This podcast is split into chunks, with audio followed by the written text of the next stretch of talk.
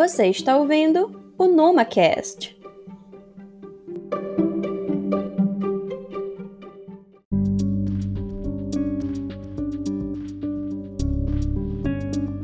E aí, pessoal, tudo bom com vocês? Em tempos de pandemia, a preocupação inicial é manter o distanciamento, tomar a vacina e utilizar a máscara. Todas essas ações são fundamentais para o controle da Covid-19. No entanto, essas práticas trazem alguns efeitos colaterais que muitas vezes não paramos bem para pensar. Um dos efeitos é o aumento na produção de resíduos sólidos. Se eu fico mais tempo em casa, a tendência é que eu produza mais. Além disso, grande parte da população começou a usar itens descartáveis com maior frequência, como luvas e máscaras. Quem atua nesse setor sente diretamente esse aumento. Esses profissionais são os garis, os coletores de resíduos e as cooperativas. Será que foi feito um planejamento na pandemia para eles? E os resíduos domiciliares que porventura tiveram contato com o vírus foram descartados de maneira correta? Os profissionais ligados à coleta pararam na pandemia? Como foi feita essa proteção dos trabalhadores? Para responder essas e outras questões, convidamos o Carlos.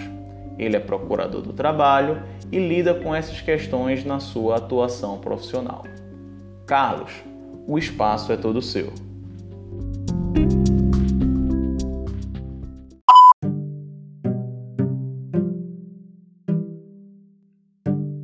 Oi, tudo bem?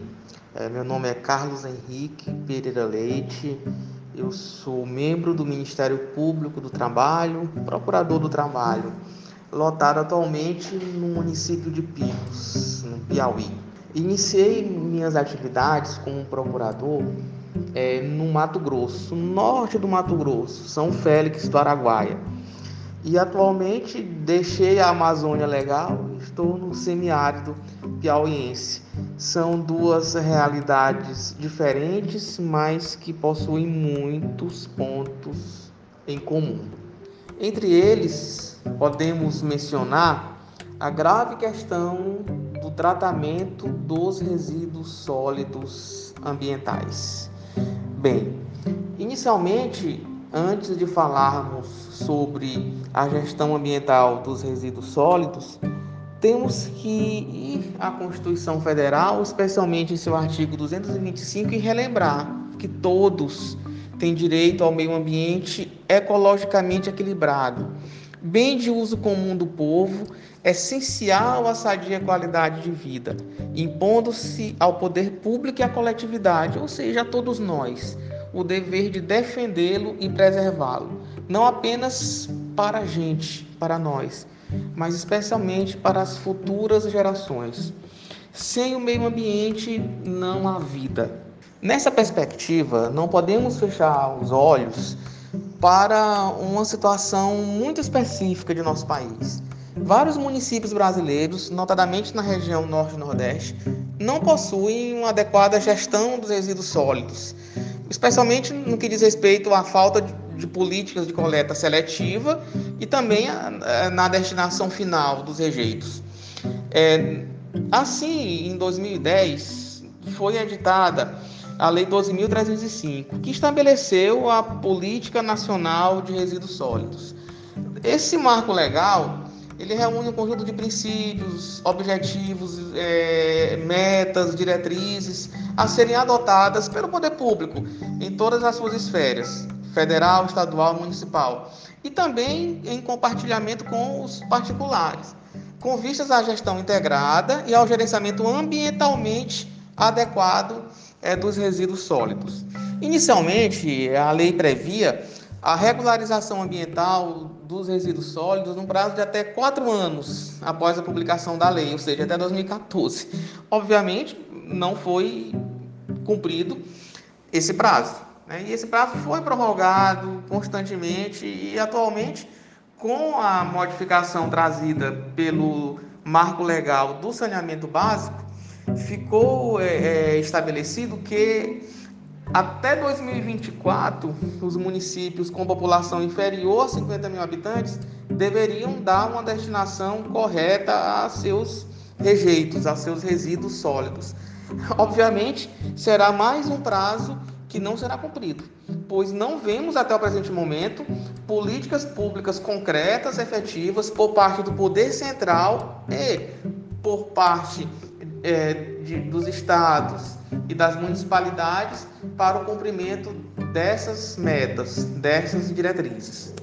Cabe lembrar também que a questão do lixo e a sua destinação adequada é uma preocupação não só brasileira, mas também uma preocupação mundial.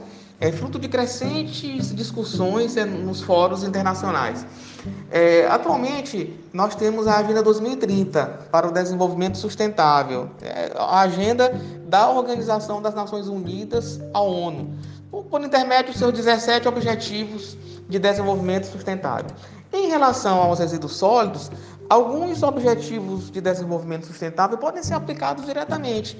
É, temos a, a erradicação da pobreza, nós temos também as cidades e comunidades sustentáveis, é, consumo e produção responsáveis. Lembrando que é, todos esses objetivos da Agenda 2030 eles são integrados e indivisíveis, aperfeiçoando as três dimensões do chamado desenvolvimento sustentável: a dimensão econômica, social e ambiental. Quando falamos em resíduos sólidos, falamos nos lixões, falamos no meio ambiente natural, falamos nos trabalhadores, falamos na questão ambiental, nas cooperativas mencionadas na política nacional de resíduos sólidos, na geração de emprego através do lixo, na geração de energia também através do lixo, ou seja, há todo um conjunto integrado é, de causas e consequências que devem se dialogar entre si para que o, os objetivos de desenvolvimento sustentável sejam alcançados e também alinhados com a política nacional do meio ambiente prevista é, na legislação brasileira. Dito isso, não podemos esquecer também que o meio ambiente possui várias feições. Nós temos o meio ambiente natural, temos o meio ambiente artificial, temos o meio ambiente cultural e meio ambiente do trabalho. Assim, ao falarmos de meio ambiente do trabalho, temos que mencionar obrigatoriamente os trabalhadores da limpeza pública, da coleta de lixo, aqueles que trabalham é, no, nos lixões, nos aterros sanitários, nas cooperativas, nos galpões, todos aqueles que vivem e laboram a partir dos resíduos gerados pela comunidade. E nesse contexto de coronavírus, a situação se torna muito mais delicada para tais trabalhadores. Primeiro, houve um aumento significativo da geração de resíduos sólidos com a pandemia, até porque estudantes, trabalhadores, muitos é, ficamos em casa trabalhando, né, e estudando em, em teletrabalho, e com isso gerou-se mais lixo. E com essa geração de lixo há um potencial, potencial aumento de contaminação desses trabalhadores, se as normas técnicas não forem cumpridas é, na sua integralidade. Pegue-se o exemplo do lixo hospitalar. De acordo com pesquisas realizadas pela Associação Brasileira de, de Empresas de, Limpeza Pública e Resíduos Especiais, é, a, a BRELP, a geração de lixo hospitalar aumentou mais de 20 vezes após a pandemia, justamente pela quantidade imensa de equipamentos de proteção individual utilizados nos hospitais e postos de saúde no desenvolvimento das atividades relativas ao coronavírus.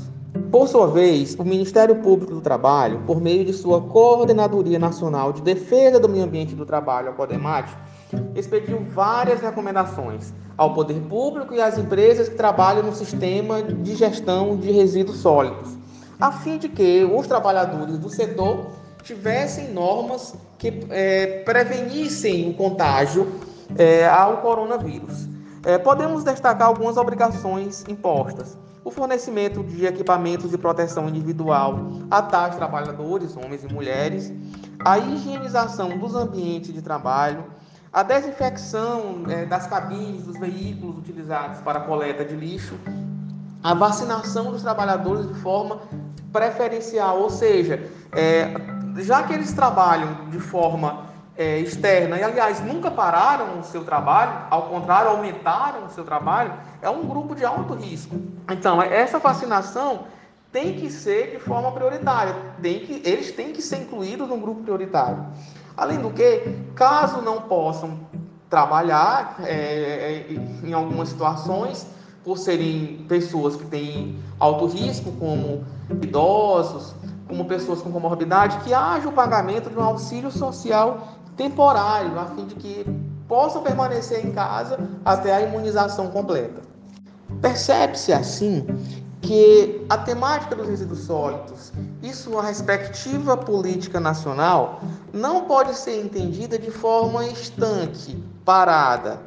Ao contrário, ela possui um caráter de transversalidade, em que não apenas o meio ambiente natural possa ser impactado é, com suas consequências, é, mas também várias questões laterais como a saúde pública, a economia, a questão social, a geração de emprego e renda.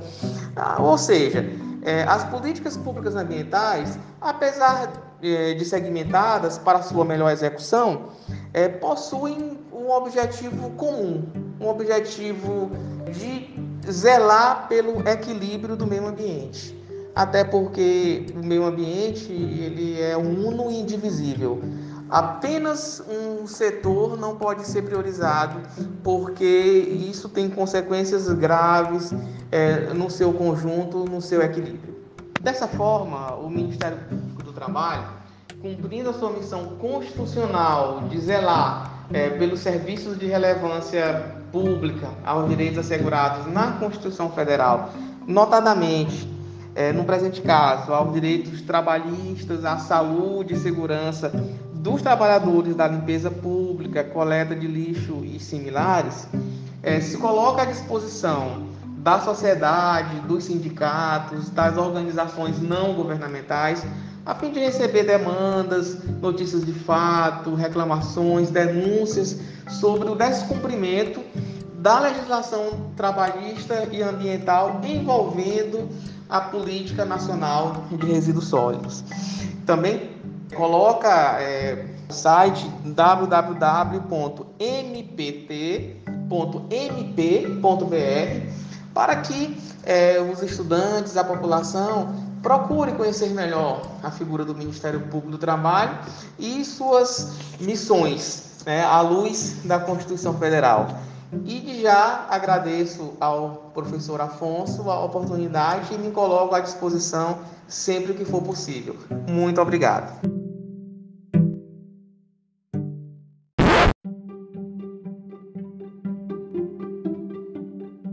Obrigado, Carlos.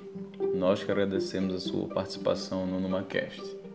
Conforme a explicação, os problemas dos resíduos sólidos no Brasil não foram causados pela pandemia. Em diversas áreas, como por exemplo na política e na questão social, a Covid-19 só colocou luz sobre as fragilidades existentes na nossa infraestrutura socioambiental.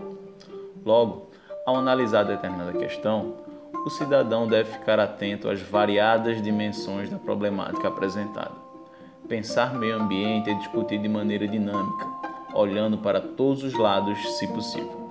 Como diz o ditado, não adianta cobrir a cabeça e descobrir os pés ou algo assim. Valeu pela reflexão, Carlos. É bom saber que o MPT está atento a essas questões. Até o próximo episódio do NumaCast.